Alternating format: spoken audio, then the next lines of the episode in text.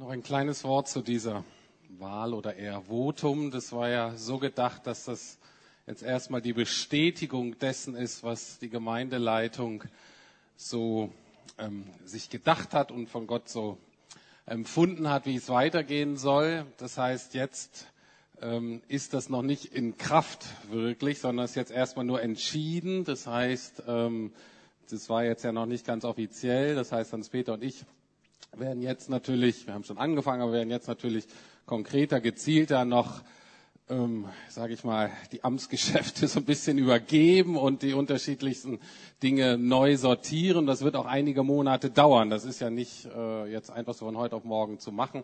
Ähm, und es wird dann im Frühjahr, Sommer, eventuell an Pfingsten gibt's dann nochmal einen richtigen Gottesdienst dazu. Ähm, wo ihr uns hoffentlich auch dazu segnet. Und dann wird es nochmal so richtig eingesetzt und dass, dass so richtig der Wechsel auch ähm, gefühlt ist und dass man es auch richtig merkt, das wird wahrscheinlich erst nach den Sommerferien so sein. Nur, dass ihr so ein bisschen den Zeitplan habt.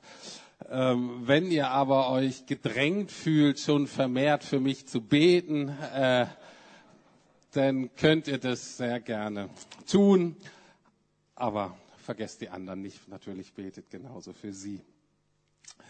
Und dann sind wir schon beim Gebet. Das ist ja das Thema, was uns jetzt beschäftigt, die nächsten Monate. Und der in England sehr bekannte, mittlerweile verstorbene Prediger und Pastor Martin Lloyd Jones hat das Gebet die nobelste Aktivität von uns Menschen genannt. Und er führt das aus, was für ein Vorrecht es ist, wie der Mensch wirklich äh, im Höhepunkt seines ganzen Seins ist, wenn er betet, wenn er Angesicht zu Angesicht ähm, mit Gott interagiert. Und er sagt, es ist wirklich die nobelste Aktivität, die wir haben können als Menschen. Aber, und das sagt er auch gleichzeitig, es ist auch der beste Test unseres geistlichen Zustandes. Also im Gebetsleben, da merken wir, wie steht's eigentlich bei uns mit Gott, mit meiner Beziehung zu Gott, mit meiner Nachfolge. Aber eben um dieser nobelsten Aktivität auf die Spur zu kommen, werde ich die nächsten Wochen durch das Gebet ähm, predigen, das Vaterunser Gebet, das, was Jesus seinen Schülern gelehrt hat, und Hans-Peter wird das mit anderen Themen zum Gebet ergänzen. Das Vaterunser Gebet werden wahrscheinlich fast alle hier im Raum kennen. Ich nehme an, gehört werden schon fast alle davon haben. Äh, die meisten kennen es vielleicht auch auswendig. Ähm, das wird zweimal berichtet im Neuen Testament, dieses Gebet. Einmal im Bericht von Lukas, den, äh, der, den er über Jesus erstellt hat, und dann auch im Matthäusevangelium. Und bei Matthäus gibt es so eine Warnung dafür zum, vor, vor dem Gebet. Und er sagt, wenn wir beten, dann sollen wir nicht einfach plappern. Das heißt, wir sollen es nicht einfach so wiederholen. Das heißt, dieses Vater unser nur auswendig lernen und immer so runterrattern. Wenn wir das so, nur so verstehen würden, dann haben wir diese Warnung von Jesus nicht beachtet sondern es eigentlich allen, die länger drüber nachgedacht haben und sich mit diesem Gebet beschäftigt haben, wird es deutlich, es geht nicht nur darum, diese einzelnen Worte dann immer auswendig zu lernen, sondern Jesus zeigt uns hier ein Gebetsmuster, ein Gebetsraster, das alle wichtigen Prinzipien beinhaltet, die wir beim Gebet berücksichtigen sollen. Das heißt, wir beten das ja eigentlich in fast jedem Gottesdienst. Und wenn wir das so gemeinsam beten, dieses Gebet Vater unser, dann ist das immer wie eine Zusammenfassung unseres Glaubens. Dann ist das immer wie so eine Zusammenfassung dessen, was wichtig ist, wenn wir mit Gott in Kontakt treten und mit Gott Kontakt aufnehmen. Und deswegen war mir das auch so wichtig, das nochmal wirklich zu beleuchten. Was sagen wir da eigentlich Woche für Woche? Was steht eigentlich dahinter? Damit wir das auch in der Fülle so, wenn wir die Worte sagen, auch wissen, was da eigentlich hintersteht. Für den Kirchenvater Augustinus und für Martin Luther zum Beispiel war dieses Gebet unendlich kostbar. Die waren absolut begeistert, dass Jesus selbst über das Gebet gelehrt hat. Und die haben beide gesagt, dass es für sie mit zu dem Schönsten gehört, was es in der Bibel gibt. Und heute soll es um den Anfang dieses Gebet gehen. Der, daher ist ja auch der Name. Und das fängt eben an mit unser Vater, der du im Himmel bist. Oder unser himmlischer Vater. Und in der Beschäftigung damit ist mir eine Sache aufgefallen, die besonders Martin Luther, aber auch andere betont haben, die ich vorher gar nicht so bemerkt habe. Und dahinter steckt ein sehr wichtiges Prinzip, dass wenn wir das nicht berücksichtigen, wir ähm, wahrscheinlich Schwierigkeiten haben, ein persönliches Gebetsleben zu entwickeln. Es ist nämlich deutlich, dass dieser Vers, Vater unser im Himmel, eigentlich noch nicht Teil des Gebetes an sich ist. Noch keine Anbetung, ist auch noch keine Bitte, sondern man könnte sagen, es ist die Einleitung zu dem Gebet, man könnte sagen, es ist so eine Art Vorspiel. Es ist eine Anrede. Was ist damit gemeint? Luther selber ist ja, ähm, hat ja jahrelang im Kloster gelebt und war es gewohnt, stundenlang zu beten. Als er dann ähm, aus dem Kloster ausgetreten ist und er dann einfach als Theologe mehr gewirkt hat und als ganz normaler Gemeindepfarrer, war es ihm ganz wichtig, dass er die Menschen daran führt und sagt, na, wie können so das normale Volk, also du und ich, wie können wir denn beten, lernen. Und was ihm ganz wichtig war und was in dieser Anrede steckt, ist, er hat gesagt, bevor wir anfangen können zu beten, müssen wir eigentlich immer kurz innehalten und uns bewusst machen, mit wem haben wir es eigentlich zu tun? Mit wem reden wir da jetzt eigentlich? An wen wenden wir uns? Und es scheint irgendwie lapidar zu sein, selbstverständlich. Aber ich habe das in meinem Leben nicht ernst genug genommen. Bis vor kurzem. Und ich nehme an, dass es euch auch so geht. Und ich habe gedacht, das ist wirklich wichtig. Weil wenn wir das nicht tun, dann kann es sein, dass unser Gebet zu Ende ist, bevor es so richtig begonnen hat. Es kann sein, dass manche von euch nie wirklich zum Gebet vorgestoßen sind, weil sie dieses Prinzip nicht ernst genug genommen haben. Es gibt aber auch die andere Gefahr, man kann so begeistert sein von der Einleitung, dass wenn man die hinter sich hat, sagt, ach, jetzt habe ich ja alles gemacht und geht so in den Tag. Nee, dann kommt eigentlich noch ähm, das Gebet. Also, wir gucken uns das mal an, diese Einleitung. Was heißt sie eigentlich? Und am Ende möchte ich euch dann noch ein paar ganz praktische Tipps auch für den Alltag geben. Was bedeutet das, dieses Prinzip zu beherzigen? Ist ja nur ein Vers, ne? ist ja nicht so äh, einfach, da drei Punkte draus zu machen, aber ähm, es im Grunde auch nicht, ein, nicht so schwierig, denn wenn man länger darüber nachdenkt. Ich fange an von hinten nach vorne. Wir gucken erstmal, was heißt das in den Himmeln. Dann schauen wir uns den Vater an und dann unser. Okay, wir gehen von hinten nach vorne. Himmel, Vater und dann unser. Vater unser in den Himmeln. Was heißt das in den Himmeln? Kurzer Hinweis auf die Deko. Ich weiß nicht, ob ihr das schon gesehen habt ähm, eine ähm, Deko, äh, die uns helfen soll, ein so ein Grundprinzip von Gebet zu verstehen, nämlich Gebet ist so, öffnet eine Tür, öffnet eine Fenster so in die himmlische Welt, öffnet uns ein Fenster zu Gott, soll uns auch den Blick weiten, vielleicht auch ein bisschen frische Luft reinlassen äh, in unser Leben. Also ein Öffnen in die himmlische Welt. Der Himmel, oder im Hebräischen ist das immer Plural, die Himmel, ist ähm, in der Bibel eigentlich ein feststehender Begriff für etwas. Also als die äh, Schüler Jesu das so gehört haben, war klar, wenn er meinte Vater im Himmel, was das bedeutet, ist Folgendes. Es wird darauf hingewiesen, dass der Vater, mit dem wir es dazu tun haben, und den Gott, mit dem wir es zu tun haben, dass er König ist. Warum? Weil Himmel eigentlich ein Synonym ist für Gottes Thron. Also man hätte auch genauso unser Vater, der du auf dem Thron der Welt sitzt, der du die Welt regierst, der du König bist. Das steht eigentlich dahinter. Wichtig ist, ich denke, die meisten wissen das, dass wir Himmel nicht geografisch verstehen, materiell. Die Engländer haben ja glücklicherweise zwei Worte für Himmel. Einmal den Sky, ne, der so eher das Physiologische ist hier in dieser Schöpfung, und dann den Heaven, was eher eben den geistlichen Himmel oder die Sphäre ist, in der Gott ruht und ähm, oder einfach ist. Und Paulus beschreibt einmal das ähm, Gott in einem Lichte wohnt, das unzugänglich ist. Zumindest unzugänglich mit Raumschiffen oder sonst irgendwas, sondern eben, dass ähm, Gott offenbaren muss, dass man vielleicht im Glauben ähm, erfassen kann, wo wir, wenn wir unsere neuen Auferstehungskörper haben werden, dass wir dann Zugang zu haben, aber eigentlich Gott ähm, eben nicht in irgendeinem, äh, in irgendeiner Ecke des Universums irgendwie sitzt, sondern in einem Licht wohnt, äh, in seiner Herrlichkeit wohnt. Also, darum geht es. Jesus macht uns mit diesem Wort in den Himmeln einfach deutlich, dass wir es mit dem Schöpfer zu tun haben, dass wir es mit dem König der Welt zu tun haben und dass wir es auch mit dem Richter der Welt zu tun haben. Er ist allmächtig, er ist allwissen, er ist voller Liebe und Kraft. Anders ausgedrückt, zu dem Gott, mit dem wir da zu tun haben, das ist die alles entscheidende Instanz im Universum, in unserem menschlichen Leben. Und diesen Gott, den dürfen, den sollen wir Vater nennen. Und es ist ganz wichtig, dass wir diese beiden Dinge zusammenhalten. Dass wir ähm, sowohl dieses allmächtige, herrliche, heilige, dass wir wissen, dass das Gott ist und gleichzeitig ist er aber auch unser Vater, dem wir nahen dürfen.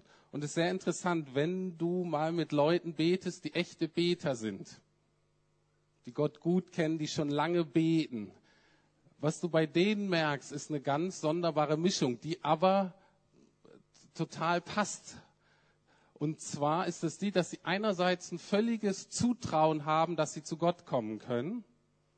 Und gleichzeitig hat man bei denen nie den Eindruck, dass die respektlos so einfach sagen, ah, hier, ähm, hier bin ich und so weiter, sondern wenn du mit echten Betern betest, die Gott wirklich erfahren haben, die sind immer eigentlich überrascht die sind immer noch voll ehrfürchtigen Staunen, dass sie überhaupt kommen dürfen. Die sind immer noch davon berührt und in der richtigen Art und Weise gedemütigt, dass sie kommen können. Und gleichzeitig kommen sie aber voller Vertrauen. Gleichzeitig kommen sie voller Freude. Und ich denke, das ist wirklich so der Kern dessen, was da drin steht. Unser Vater in den Himmeln, unser Vater, König der Welt, Herrscher der Welt. Gut, kommen wir zum zweiten Aspekt, zum Vater. Das will ich ein bisschen ausführlicher ähm, beleuchten. Wir denken ja so ein bisschen, dass dieses Konzept, dass Gott Vater ist, dass das so ein christliches Konzept ist, dass äh, die Juden zum Beispiel das gar nicht kennen. Das stimmt aber nicht. Das war nicht der Schwerpunkt äh, des jüdischen Glaubens, war nicht der Schwerpunkt des Alten Testamentes, aber das war ein sehr wohlvertrauter Gedanke, dass Gott auch Vater ist. Die haben es allerdings mehr so fürs ganze Volk verstanden, nicht so ganz persönlich. Aber dass Gott Vater ist, war den Israeliten und den Zuhörern Jesu vollkommen klar. Ich habe mal einen schönen Vers von mehreren rausgefunden, wo das deutlich wird. In Jeremia 31, Vers 9 heißt es, weinend kommen sie und unter Flehen führe ich sie. Ich will sie zu Wasserbächen führen auf einem ebenen Weg, auf dem sie nicht straucheln werden. Denn ich bin Israel zum Vater geworden und Ephraim, das ist einer der Stämme, ist mein erstgeborener Sohn. Also sehr deutlich. Das Volk hatte auch ein sehr persönliches, vertrauensvolles Verhältnis zu Gott.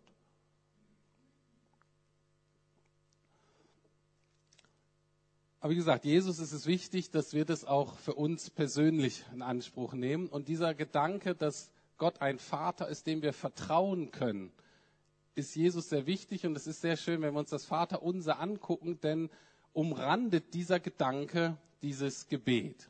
Und zwar bei Matthäus als Einleitung davor und bei Lukas als Nachsatz dahinter. Und ich will euch einfach die biblischen Verse vorlesen, weil es einfach wichtig ist zu wissen. Bei Matthäus sagt Jesus, plappert nicht vor euch hin, wenn ihr betet, wie es die Menschen tun, die Gott nicht kennen. Sie glauben, dass ihre Gebete erhört werden, wenn sie die Worte nur oft genug wiederholen.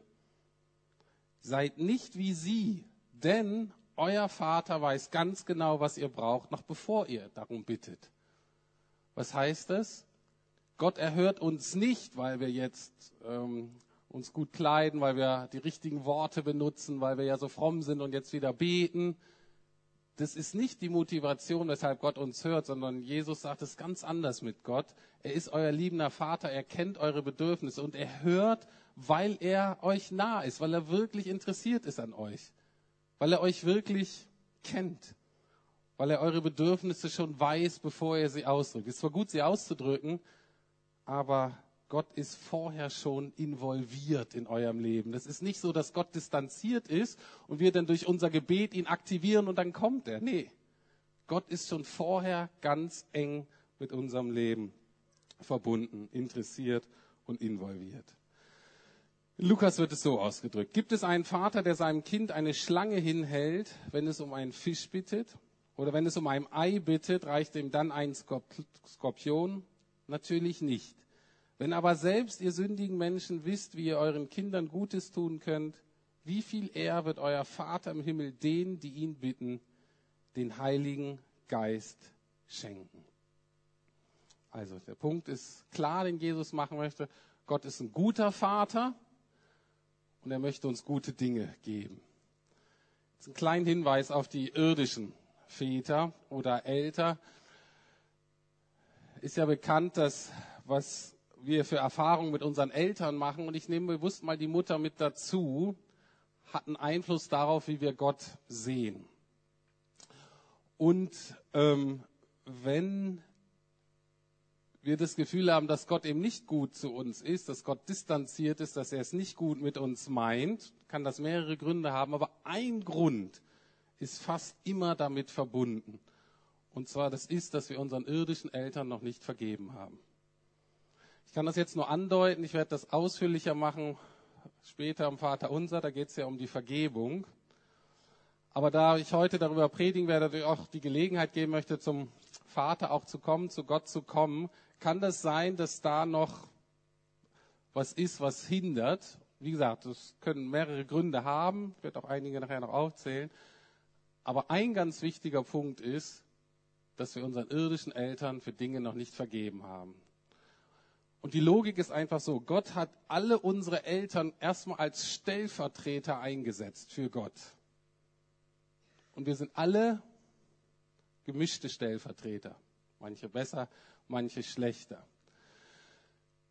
Aber erst die Vergebung schafft es, dass wir unsere Eltern, unsere irdischen Eltern ganz aus ihrer Rolle entlassen und Gott als neuen Vater und Mutter in unser Leben aufnehmen können. Wenn wir das nicht tun, wird immer noch Frust, Verletzung, Anklage und so weiter, die wir eigentlich den Stellvertretern gegenüber haben, werden wir dann an Gott richten. Und es wird immer die Beziehung zu Gott, unserem himmlischen Vater, trüben. Immer. Und deswegen ist dieser Aspekt ähm, so wichtig. Wie gesagt, ähm, ich weiß nicht wann, kommt in fünf Wochen wieder. Ähm, dann gehen wir das gemeinsam durch mit dem Vergeben und wie man das macht und warum das so wichtig ist. So. Aber hier schon mal als Andeutung, dass das ganz wichtig ist. So, jetzt beten wir, Vater unserem Himmel. Da müssen wir uns natürlich fragen, wer kann denn Vater sagen zu Gott? Wer kann das überhaupt sagen? Ich höre immer öfter, auch so in kirchlichen Kreisen, dass alle Menschen Gottes Kinder sind. Das ist nicht ganz falsch, aber es ist eigentlich irreführend. Es ist natürlich so, dass Gott der Schöpfer aller Menschen ist und dass es von Gottes Seite so ist, dass er eine besondere Beziehung zu jedem Menschen hat. Also in dem Sinne ist kein Mensch Gott fern oder unbekannt. Und deswegen kann man auch da von Menschenkindern reden, vielleicht auch in dem Sinne Kinder Gottes. Aber wenn man das so betont, ist die Gefahr, dass man eine Sache vernachlässigt, die die Bibel ganz, ganz deutlich macht, ist, da ist zwar eine Beziehung, aber die ist gestört, und zwar von unserer Seite aus. Das ist keine versöhnte Beziehung. Und deswegen ist praktisch in dem versöhnten Sinne, wie Jesus das meint, Vater unser, die Vertrauensvolle, ist da nicht möglich. Deswegen natürlich die Frage, wer kann da Vater sagen? Und um diese versöhnte Beziehung zu haben, ist Folgendes notwendig. Jesus sagt zum Beispiel, ich bin der Weg, die Wahrheit und das Leben. Niemand kommt zum Vater als nur durch mich. Das heißt, zu Gott können natürlich alle kommen als Gott. Das steht jedem offen. Als Schöpfer können alle kommen. Aber wenn du Gott, eine versöhnte Beziehung mit Gott haben willst, eine vertrauensvolle Beziehung, in dem Gewissheit, dass Gott dich wirklich segnet, dir als Vater begegnet, brauchst du Jesus Christus. Im Johannesevangelium wird das folgendermaßen ausgedrückt. All denen aber, die ihn aufnahmen und an seinen Namen glaubten, gab er das Recht, Gottes Kinder zu werden. Das sind die einzigen, die das Recht haben, Gottes Kinder zu werden. Die Jesus aufnehmen, die an Jesu Namen glauben, das heißt, die das glauben, was er getan hat, dass er wirklich gelebt hat und dass er getan hat für uns, was er gesagt hat. Anders ausgedrückt, in dem Sinne müssen wir alle nochmal neu adoptiert werden in Gottes Familie.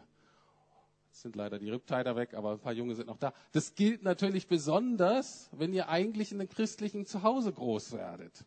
Und ihr denkt, naja, das läuft ja, ich gehöre irgendwie mit dazu. Ja, du gehörst schon einerseits mit dazu hier zur Familie Gottes, aber du musst selber diese Adoption auch erleben und annehmen. Und deswegen einfach die Frage heute Morgen. Bist du heute hier, bist du Kind Gottes? Weil wenn du das Vaterunser Gebet so beten möchtest, wie Jesus das gelehrt hat, muss Gott dein Vater sein. Das ist eine Tragödie, dass du es vielleicht schon 1000, 1500, 2000 Mal gebetet hast, aber eigentlich schon durch den ersten Satz dich disqualifiziert hast eigentlich nicht weitergekommen. Der Rest eigentlich nicht für dich gilt. Warum? Weil Gott nicht dein Vater ist. Also, wenn du jetzt merkst, ja, anscheinend ähm, ist es noch nicht so äh, geklärt, eine Einladung kannst du heute nachholen. Wie heißt das? Ihn aufnehmen, an seinen Namen glauben. Dahinter verbirgt sich Folgendes dass du heute Gott um die Vergebung deiner Sünden bitten kannst. Und dass du sagst, ich vertraue darauf, dass Jesus meine Sünden am Kreuz weggetragen hat. Das ist der ursprüngliche Sinn von dem Wort Vergebung, ist eigentlich etwas hochheben und wegtragen. Und das hat Jesus für dich getan. Und wenn du das für dich in Anspruch nehmen kannst, sagen, wow, und jetzt ist Gott mein Vater. Jetzt kannst du praktisch Gott wirklich Vater nennen und in die Segnungen des ganzen Gebetes da kommen, was Jesus betet. So, das ist natürlich jetzt die Grundlage. Wir müssen Gottes Kinder werden. Jetzt ist aber so, dass ähm, viele von uns ja schon Gottes Kinder sind. Und auch da ist die Frage, wie nah sind wir beim Vater? Und da finde ich persönlich diese Geschichte von den zwei verlorenen Söhnen aus der Bibel total hilfreich, weil ich frage mich immer, Papa, wie weit bin ich denn weg vom Vaterhaus? Und das ist eine total legitime Frage. Also ich gehöre rechtlich dahin, aber ich bin gerade weit weg. Ich habe mich irgendwie weit entfernt vom Vaterhaus. Und das kann jedem von uns immer wieder passieren. Von daher ist das eine gute Frage, na, wo bin ich jetzt eigentlich? Und das Hilfreiche an dieser Geschichte mit den zwei Söhnen ist, dass sie aufzeigt, dass es zwei verschiedene Wege sind, gibt, wie wir uns vom Vaterhaus entfernen können. Und die einen von uns tendieren eher zur einen und die anderen eher zur anderen äh, Art. Aber im Grunde ähm, ist es oft eine Mischung. Also, die eine Art, sich vom Vaterhaus zu entfernen, ist der Weg des Jüngeren. Sex, Drugs, Rock'n'Roll. Also, ähm, heute übertragen ich möchte eben das tun, wozu ich gerade Lust habe. Oder ich will das tun, was ich gerade will. Oder ich muss gerade, vielleicht fast gezwungen, gerade das tun, von dem ich denke, dass ich das brauche, dass es meine Bedürfnisse gerade befriedigt. Obwohl ich weiß, dass das eigentlich gegen das ist, was Gott dem Vater am Herzen liegt, gegen das, was Gott will. Die Geschichte ist ein bisschen drastisch. Der jüngere Sohn sagt eigentlich, Vater, ich will das Erbe, Vater, mir ist lieber, dass du tot bist.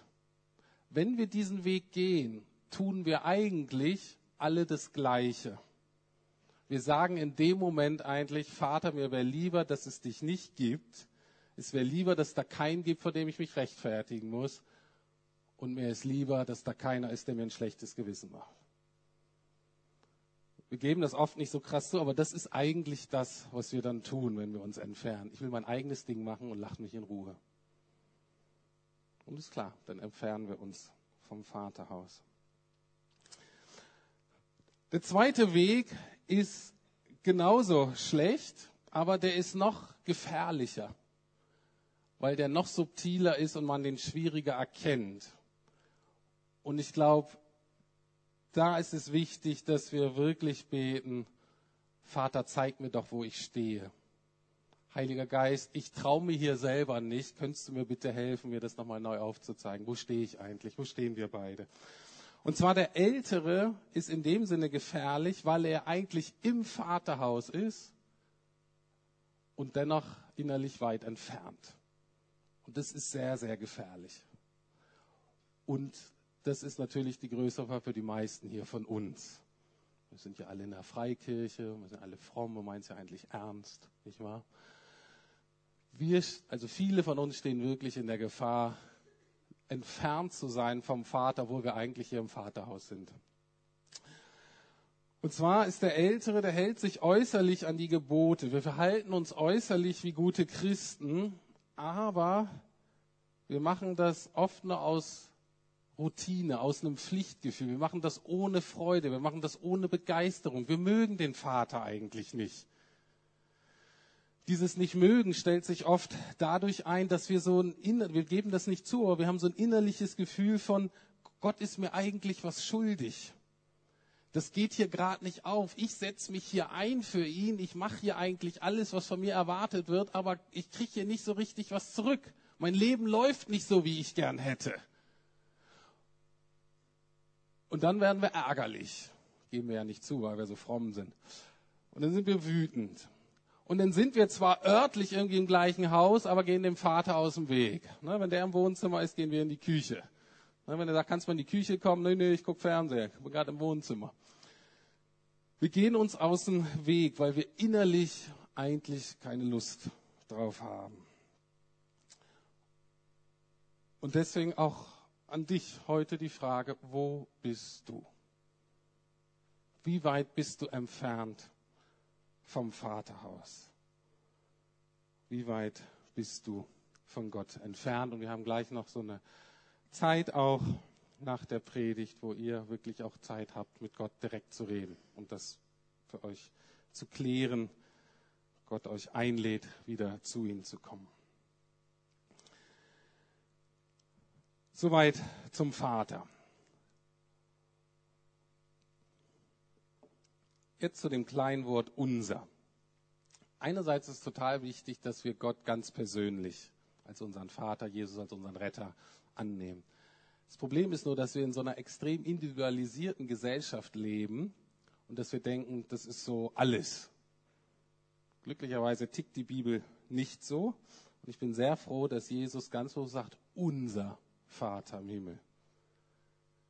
Dass da nicht steht mein Vater im Himmel, sondern unser Vater im Himmel. Und das ist ganz wichtig. Das braucht natürlich die persönliche Beziehung, aber es braucht die Ergänzung. Ich möchte das an einem Beispiel deutlich machen, warum das so wichtig ist, warum wir da einander brauchen. Und zwar, ich weiß nicht, ob ihr schon mal von den Inklings gehört habt. Das war eine sehr bekannte Freundesgruppe in Oxford, so vor dem Zweiten Weltkrieg. Die haben sich so ein, zwei Mal die Woche getroffen. Und zwar hat sie sich hauptsächlich gruppiert um die beiden äh, Oxford-Professoren C.S. Lewis, der bekannt ist durch die Narnia-Bücher und dann auch die Narnia-Filme, und J.R.R. Tolkien, den mittlerweile wahrscheinlich die meisten kennen von den Büchern oder den Filmen Herr der Ringe. Und die hatten ganz, ja, also das ist so, wenn man in England ist und darüber redet, es ist so, da wäre ich gern dabei gewesen. Ne? Ein tolles englisches Ale und dann reden die über Gott und die Welt und die äh, lesen sich ihre Sachen vor und geben sich Feedback und, und diskutieren und so. Und das war total bekannt und das war eine ganz, auch so eine verschworene Gemeinschaft eigentlich. Und C.S. Lewis äh, beschreibt den Effekt, den dramatischen Effekt, den das auf die ganze Gruppe hatte, als einer der Kerngruppe, mit denen er, mit denen sie alle sehr gut befreundet war, gestorben ist. Und C.S. Lewis sagt, es hatte nämlich folgenden Effekt. Nicht nur, dass er mir selber gefehlt hat. Also er hat nicht nur darum getrauert, dass der Freund jetzt weg war.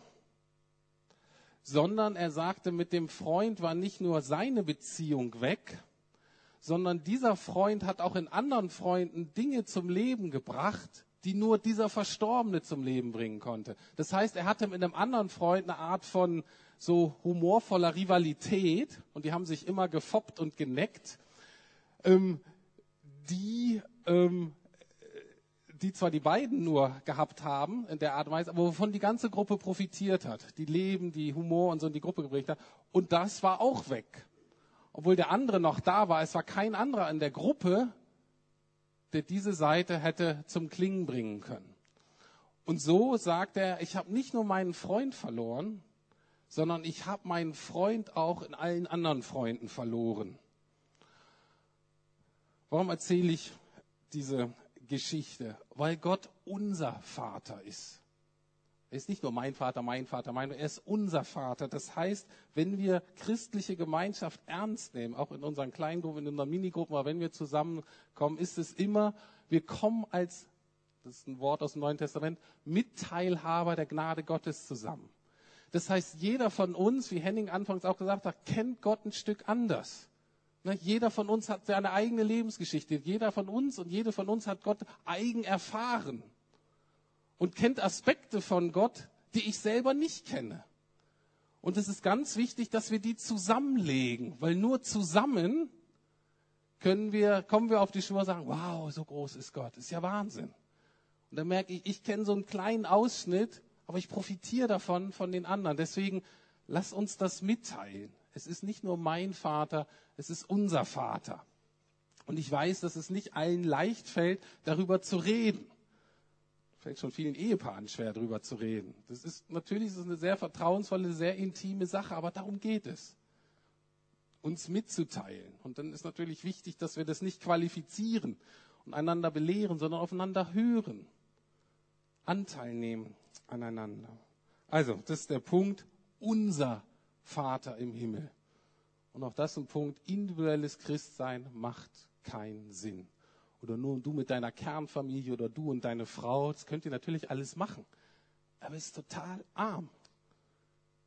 Es ist total arm. Gott hat viel, viel mehr dafür. Er ist mein Vater, aber er ist auch unser Vater.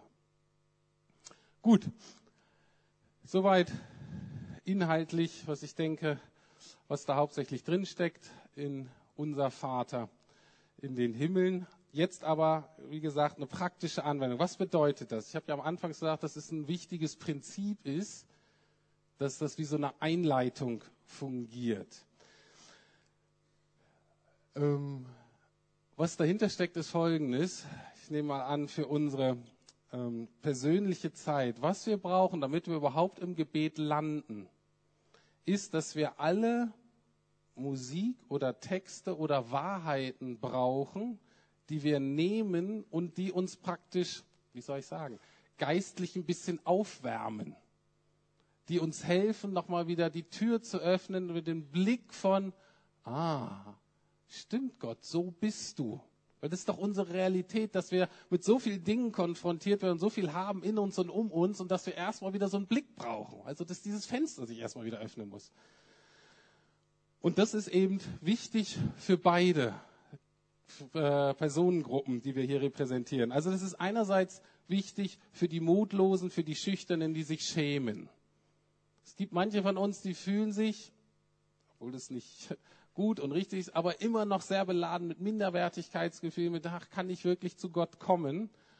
Und ihr habt wirklich die Verantwortung, euch Texte, Wahrheiten, was weiß ich, zu nehmen, damit ihr ganz, ja, ich darf kommen. Es ist vollkommen egal, wie ich mich gerade fühle. Wie ich mich gerade über mich selbst fühle, was ich über mich denke, ist absolut nebensächlich, wenn es zum Gebet geht. Das Problem ist, wir nehmen das oft als entscheidende Kriterium und kicken uns selbst raus.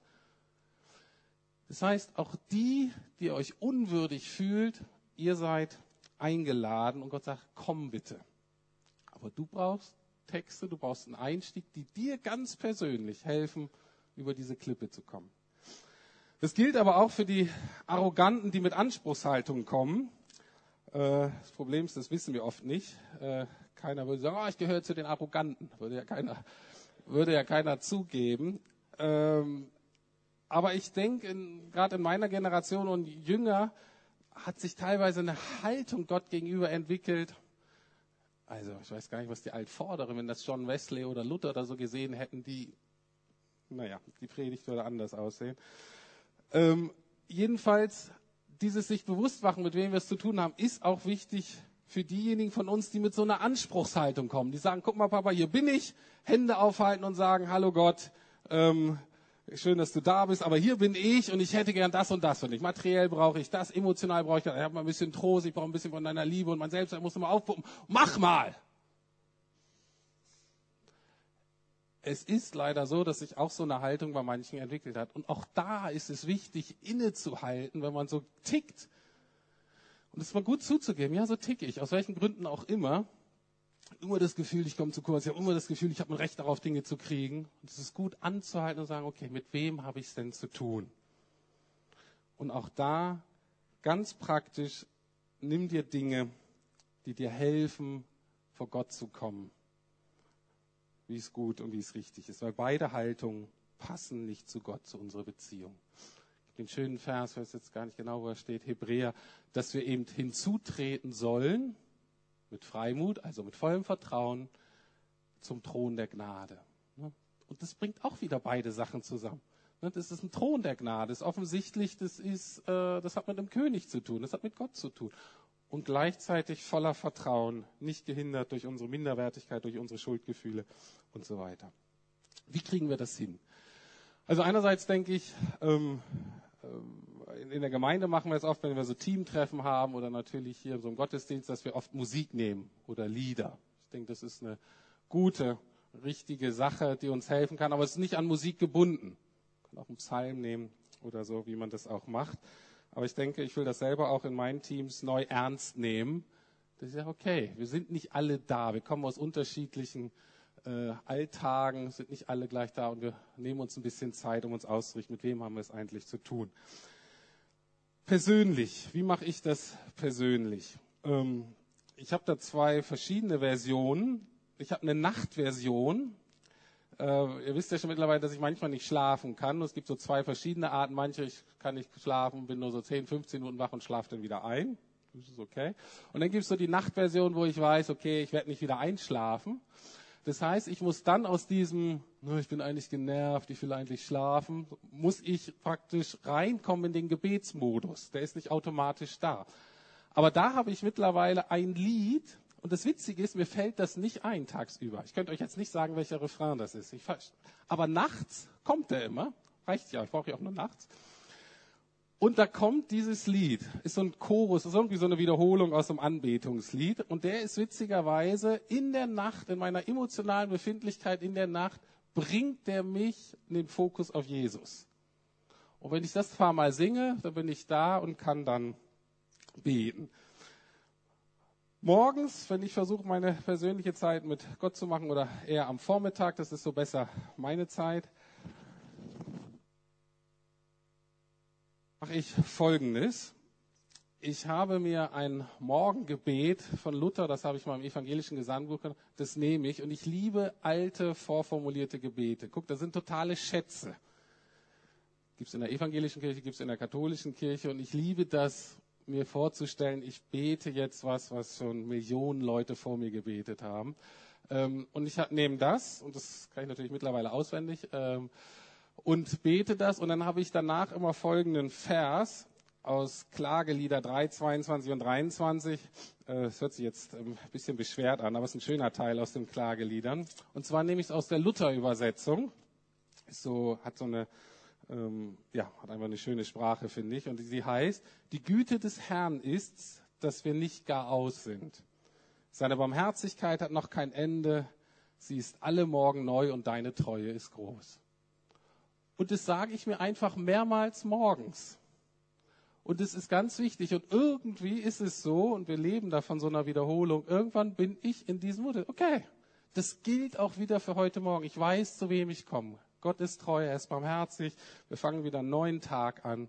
Wunderbar.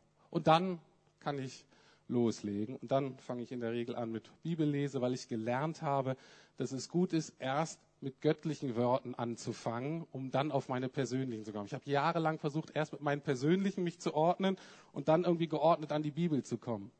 Bis ich mich persönlich geordnet hat, ist die Zeit meistens schon weg. Äh, und Erfolge, sodass ich jetzt gelernt habe, ich fange mit göttlichen Worten an, lass mich daran leiten und die dann kaue ich so lange rum, bis sie persönlich werden, sodass das dann wirklich zu einem Gebet wird. Das ist meine Sache. Das muss für euch nicht so funktionieren, aber ich möchte euch wirklich sagen, es ist eure Verantwortung zu finden, was spricht euch an. Ich bin zum Beispiel null musikalisch.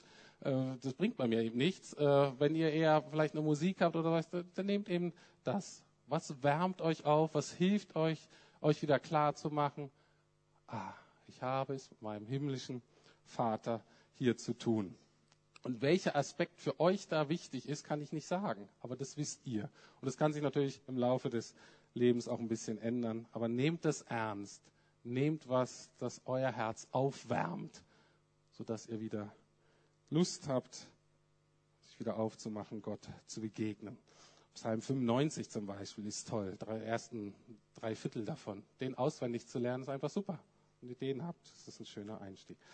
Gut, soweit ein paar Anregungen für die persönliche Zeit. So, wir haben jetzt noch Zeit, das ist schön, weil ich will euch heute Morgen auch gerne Zeit zum Gebet geben. Und zwar soll es um den Aspekt Gottes des Vaters gehen. Henning wird gleich erstmal ein Instrumentalstück äh, länger spielen. Und das ist eine Zeit, die ihr so zum Gebet nehmen könnt. Und dann werden wir noch ein, zwei oder wie viele Lieder auch immer dann noch zusammen singen. Also nochmal die Erinnerung, wenn euch der Heilige Geist heute Morgen gesagt hat, Mensch, ich bin eigentlich noch kein Kind Gottes. Das mit Jesus, das habe ich noch nie in Anspruch genommen, mit der Sünde, das habe ich irgendwie nicht ernst genommen. Dann nehmt euch jetzt die Zeit und macht das zum ersten Mal. Bekennt eure Sünde. Oder wenn ihr nicht genau wisst, was das ist, kommt nach dem Gottesdienst zu mir und wir können das gemeinsam machen. Oder zu einem Freund oder Freunde, mit dem ihr gekommen seid. Dann, zweiten von euch, die ihr schon Christ seid, aber jetzt eine Zeit habt, nehmt euch wirklich eine Zeit und überlegt, wie weit bin ich eigentlich weg vom Vater? Habt ihr das Bild, Gott ist im Vater, hat die Arme geöffnet, möchte euch zurückholen. Wo seid ihr da? Was hat euch getrennt? Gibt es konkrete Sünden, konkrete Dinge, die ihr getan oder unterlassen habt, die ihr bekennen müsst, um das zu bereinigen? Den nehmt euch jetzt Zeit dafür. Oder merkt ihr, ich, das ist bei mir eigentlich alles so Pflicht geworden, ich bin eigentlich ärgerlich, ich mag Gott eigentlich gar nicht mehr, dieses ganze Leben mit ihm ist mir eigentlich zuwider. Dann nehmt auch das ernst und fangt an, mit Gott drüber zu reden, ehrlich zu zeigen, hier bin ich, einerseits würde ich gerne, aber andererseits auch nicht. Vater, hilf du mir bitte. Und dann die Dritten von euch, von denen ihr sagt, bei mir ist eigentlich gerade alles in Ordnung. Ja, ich weiß, ich bin geliebtes Kind. Euch schlage ich folgendes Gebet vor, was ich vor kurzem gelesen habe und ich fand das super. Und zwar wurde berichtet von einem Mann des Gebetes, der irgendwo eingekehrt ist und jemand kannte den und er hat abends so gedacht, wow, der Mann ist bekannt landesweit für einen Mann des Gebetes und er betet abends immer bei offenem Fenster und sagt, vielleicht kann ich dem mal zuhören mal von dem lernen, wie man eigentlich wirklich betet. Es war dann schon spät Abend, dieser Mann des Gebetes kam, öffnete das Fenster, nahm nur seinen Hut ab und sagte, Vater, es bleibt dabei. Ein wunderschönes Gebet von jemandem, der jahrzehntelang mit Gott geht. Er gesagt, ich habe dir mein Leben gegeben, du bist mein liebender Vater, du bist treu gewesen und ich will jetzt gar keine Worte machen. Ich will dir einfach sagen, es bleibt dabei. Es ist wunderbar. Wenn ihr in dieser Position seid, nehmt euch da jetzt einfach Zeit und betet einfach dieses Gebet und genießt das, das viele Gute, was Gott in eurem Leben getan hat. So, herzliche Einladung, zum Vater zu kommen.